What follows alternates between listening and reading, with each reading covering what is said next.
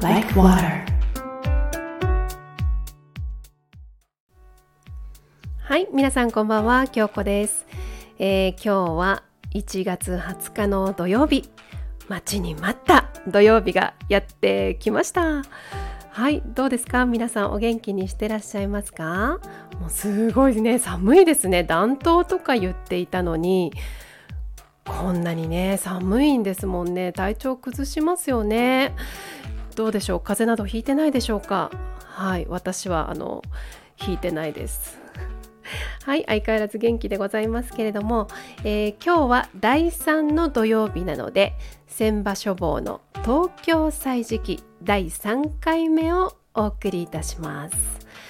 ね東京歳時記聞いたことないよっていう方ももしかしたらいらっしゃるかもしれないんですがとっても素敵な世界観であの綺麗な情景が目に浮かぶっていうんですかね。あの神谷さんの語りもとてもあの優しくて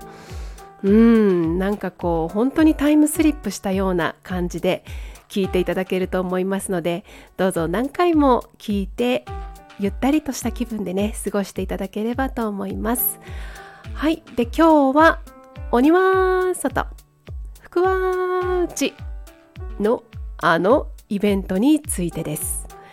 どうぞ今回もゆったりとお過ごしください。それでは CM の後千場書房の東京歳時記お届けいたします。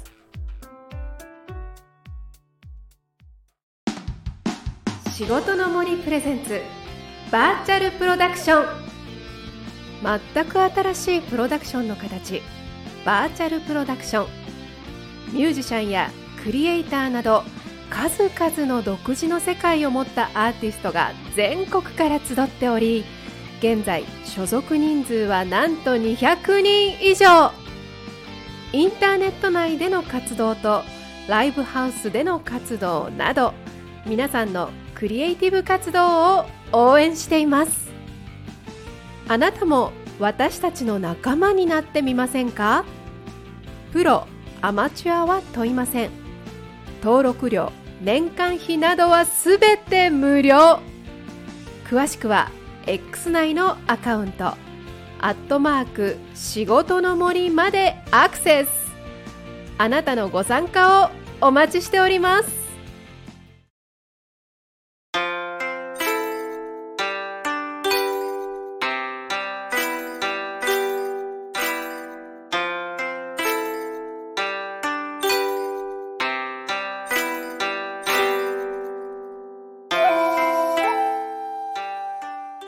さんこんばんは。毎月第3土曜日のこの時間は、千場消防の東京歳時記というコーナーをお送りします。私、千場消防が季節ごとの東京の行事や文化を文学作品内の描写からご紹介します。今月は来月の2月3日に迎えます節分についてご紹介します。まずはこちらの文学作品パートをお聞きください。四季の田園。節分。天野富士夫節分は古来立春。立夏。立秋。立冬の前日を言ったものであったがいつか立春の前日のみを称することとなった。なぜ立春？以下立冬の前日を節日と称したかというに昔の人は気候の転移はことに衛生を重んじて、節量を自ら務めたのである。すなわち、気候の変わり目、春夏秋冬の前日に、病魔の予防式を行い、演技を祝い、将来活動の保障を成したのである。さて、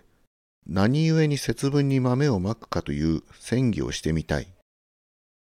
愛農省に節分の世、大豆を打つことは宇田天皇より始まれり。鞍馬の奥、草上型に、溝空が池の旗、北条の穴に住みける、乱馬、宗樹という二頭の鬼神、共にいで都へ乱れ入らんしけるを、毘沙門の五次元によりて、かの寺の別当、宗師申すこと司祭あり。三国三都の大蔵入りて、鬼の目を打てば十六の目を打ちめしいて抱えて帰るべし。ハグハナという鬼、人を食わんとするおば、灰を焼き串と名付けて家々の門に刺すべし。しからば鬼は人を治めべからずという五次元なりとうんぬん。少年の頃は節分と言わず豆まき豆まきと言いていかに憧れたものか知らぬ。前の夜豆をいってすでに試食をする。当日は朝早く九段のヒイラギ、イワシを小さな竹かごに挟んで門戸に飾る。夜になると三方へ豆を盛り、鬼は外、福は内と呼びながら部屋中巻いて歩く。これを年男、言うて大抵主人が務める。自分らは畳を這いながら豆を拾い、ポリポリ噛みながら拾い歩く役目である。なお当夜、児童は順々格好を訪問して拾い歩くのである。同じ豆であるが、入り加減で少しずつ味が違う。家によると、金をまく習いもある。一種の救済事業である。豆は自分の年だけ拾うて食べるというが、どうしてその一百相場へも食べる？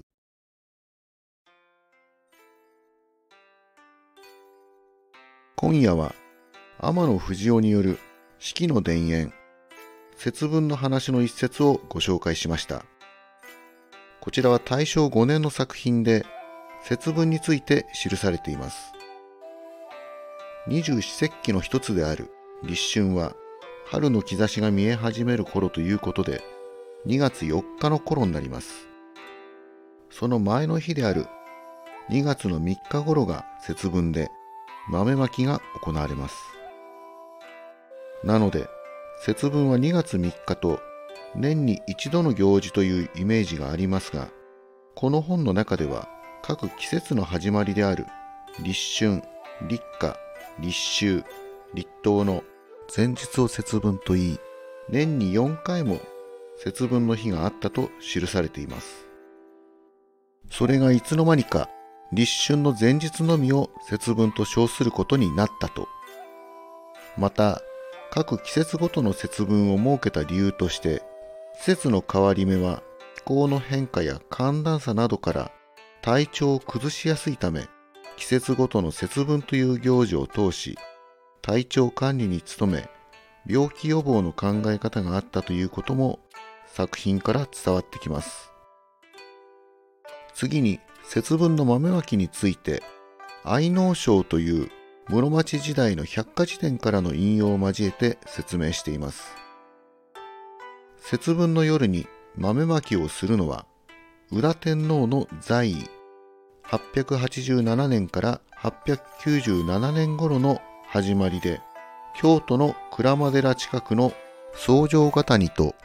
京都国際会議場西の溝呂ヶ池近くの穴に住む乱馬という鬼と宗樹という2匹の鬼が都に入ろうとするものだから豆を大量にいって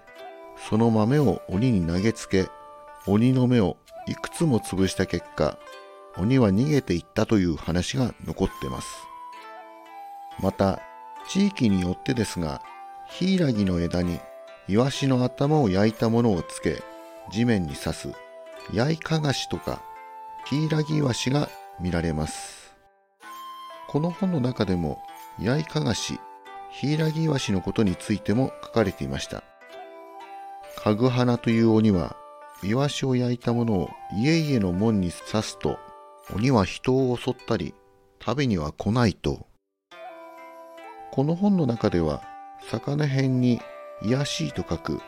ハイという魚がイワシのことだという補足があります。本によっては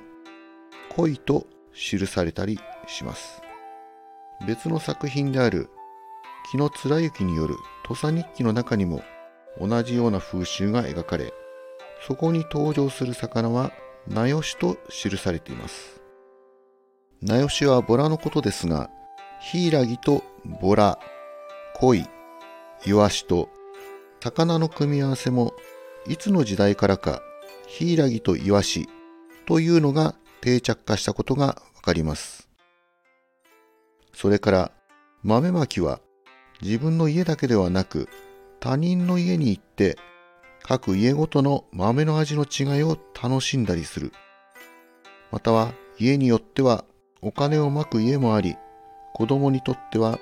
とても楽しみな一日であったことが作品から伝わってきます。節分とは異なりますが、私が子供の頃、近所で行われた上等式では、お金や紅白餅、それとお菓子などが数多く巻かれました。当時は上等式を行う家も多かったような気がします。どこの家で何日に上等式があるという有益な情報は子供たちの間でも話題となり、その情報はシェアされ、皆でその家を訪問したこともあります。この本の著者同様、私も上等式で近所の家を訪問するのが楽しみだったことを思い出します。話は節分に戻りますが、皆様のご近所で上質でこだわりのある豆をまく家や、この作品内のようにお金をまく家があるよという有益な情報がありましたらば、事前にご連絡いただけますと嬉しく思います。というのは冗談ですが、豆の入り具合や豆による味の差は、著者同様、楽しむ機会があればと思うところはあります。さて、冒頭の説明で立春が2月の4日頃、節分が2月の3日頃と紹介しましたが、これは年によって日がずれることがあります。地球の公転周期と暦との時差調整を行うのがウルー年です。同様の理由から節分の日も年によって変わる時があります。直近では2021年の節分が2月の2日で、1984年の節分は2月の4日でした。今年の節分は2月の3日ですが、来年2025年の節分は2月の2日になりそうです。節分の行事を通し、病魔を避け、皆様が健康的に過ごせますように。このように、明治から昭和初期の文学作品を通した当時の東京の様子と、季節ごとの文化を番組内で優しく紹介する番組。千場消防の東京歳時記第3回目の放送はいかがだったでしょうか。作品中に描かれてる今も変わらない東京の風習文化など番組を通して東京の現在と過去とを感じてもらえたら嬉しいです本日紹介した内容につきましてはノート千場消防のページに掲載しています。このコーナーは千場消防神谷俊和がお送りしました。それでは来月3月の放送もお楽しみに。